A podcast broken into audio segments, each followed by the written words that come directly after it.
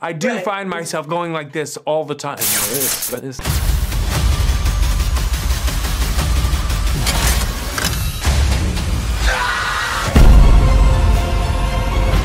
It's good to see you. You too, Lisa. How you doing? We miss you in Taiwan. I know. I wish I was there. I had such a nice time visiting. That premiere.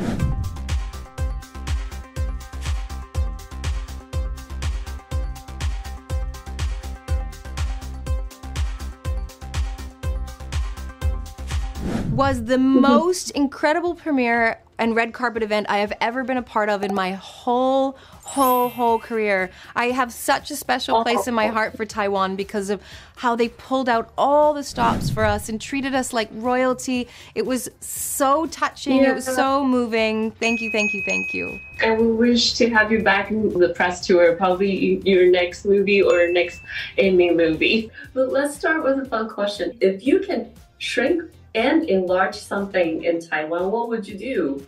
Oh gosh. Mm, If I could shrink, if I was in Taiwan or just anywhere, like, because I would, sh- because if I could do anything, I would shrink. It would be to jump on a plane and travel. I would love to get back to Taiwan. I could do it, just hop on a plane and go anywhere. I could go anywhere I want in the world because I think that that is uh, ultimately the best thing we could do. I really love traveling. I and, and um, it was so like I. Going meeting you last time, going to Taiwan was such a cool experience. I had never been there, and um, I always say the best thing is to meet people who, who live in different places, different cultures, different food, Right. uh, different history, because you learn. Oh yeah, we're all the same. I mean, truly, and and so that is that is the that is the uh, that is the thing that I would do. I would I would use that power to jump on planes because it's I could go anywhere, and not have to pay for a plane ticket. what I would like to take home from Taiwan is this Right. this local I went to a local like grungy little shop and they served me this hot soup with these big balls in it. Do you know what I'm talking about? It has these big like Is it sweet or Pardon? sweet or it was not sweet. No, it was salted. It was Oh, the okay. best Dumplings? soup. Yeah, they were dumplings. They were very large. I think they were pork dumplings. I want I want that soup every day of my life from now on, but I can't have it unless I come back to Taiwan. I don't know where else to find it here. Oh, so next time you come come back to Taiwan, you can shrink it and you can Bring it home. a lot of it. yeah, bring it home. So that's something you would shrink it. And how about enlarge it? I don't like big things. I've always been attracted to little things. When I was a little girl, um, I actually the only thing I ever stole was when I was a child, and you know, you go into the toy stores. I don't know if it's like this in Taiwan, but there's all the really big toys, and then right at the cash register, there's buckets of tiny little toys. Right, And yeah, as like a three-year-old, I just grabbed mm. handfuls of them and stuffed them in my pocket, and I walked out of the store with them. And then when I went to go get in our van. I couldn't get in because my little tiny body couldn't crawl up without my hands, and my parents ripped my hands out of the pocket, and these toys went flying, and they marched me back into the toy store, and they made me give them back and apologize to the toy store owner because I like little things. I don't want to enlarge anything. Wow, so this movie is perfect for Yes. you. And you once said that, uh, it's cool to have anime and was as a duel. Yes. And now you change your mind because you want to have a spin-off movie of uh, your standalone. Yes. Why change it? What were your thoughts? Well, I mean, I've been doing this for eight years. Yeah. So it would be fun to do something different. It would be fun to. So I feel like the Ant Man films are very anchored in Ant Man's energy, Right. Ant Man's character, which has been so fun and so good to be a part of. But you know, we're eight years in, so I'm ready for a different challenge. I'm ready to get into Wasp's character and and have a film that reflects more of her energy and who she is. I think that would be really fun. I don't care who this guy is. I don't care what he can do. This is our fight. You ready? You are one of the original Avengers who still stayed in post and even lost Iron Man, Black Widow, Captain America. And do you think you're going to be the superheroes who's going to be in MCU the longest? Maybe? Because Oh. the Starfight does start. I am. I mean, you have plenty of rooms to grow, right?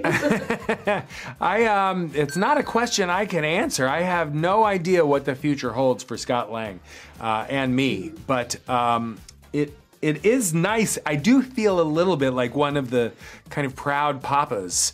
I'm seeing all of these young Avengers coming along and these new superheroes, and I'm not the new kid on the block anymore. And there's something kind of nice about that.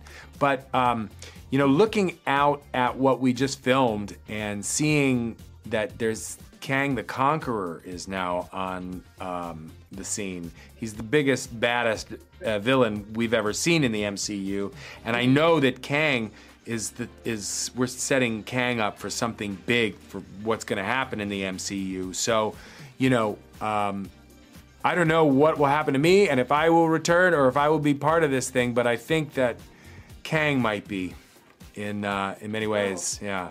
Do You might be in this movie, in his um, spin-off, right?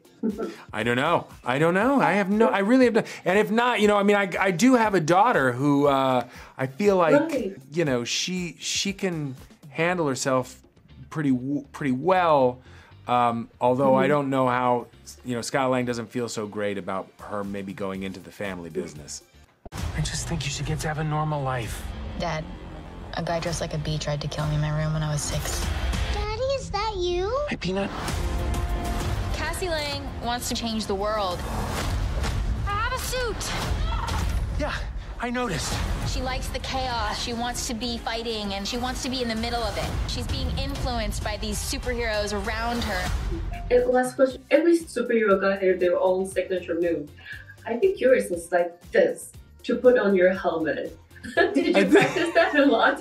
I think Yeah. you're right. I- Is this because you know at first the the suits develop over time, and in the first movie it's a you know you have to the, a button and it comes on You have to automatically, and then we're just like oh these It's are like this this. it's an analog thing yeah.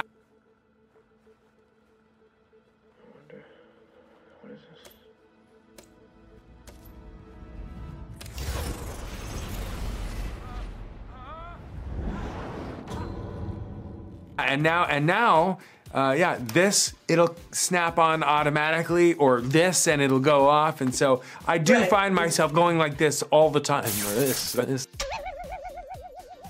Just to practice. That's cute. Uh, thank you so much. Can you say hi to the fans in Taiwan? And you know, I didn't miss any of the three Ant-Man movie, and I do look forward to seeing the fourth one. oh True Heart. well thank you very much i uh, I, I do want to say to every Marvel fan and every Ant Man fan in Taiwan. Um, I'm sorry that we couldn't get there in person this go around. We all miss you guys and talk about what a great time we had there. And we want to thank you for supporting Ant Man and supporting this character, this franchise. And we hope that you like Quantumania and that, um, you know, you're not let down. We want to thank you for supporting us. Yeah, I love it. I love That's our Quantum time, America. Lisa. Thank you so much. Thank you so much. much, Paul. Thank Thank you. you. Just be like sun in Taiwan. Bye. Bye. This is all my fault. You may not want her to watch this. We had a deal.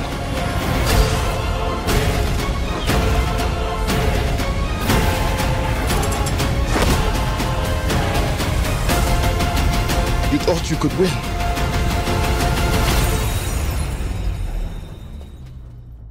Have to win. We both just have to lose. I'm sorry, Cassie.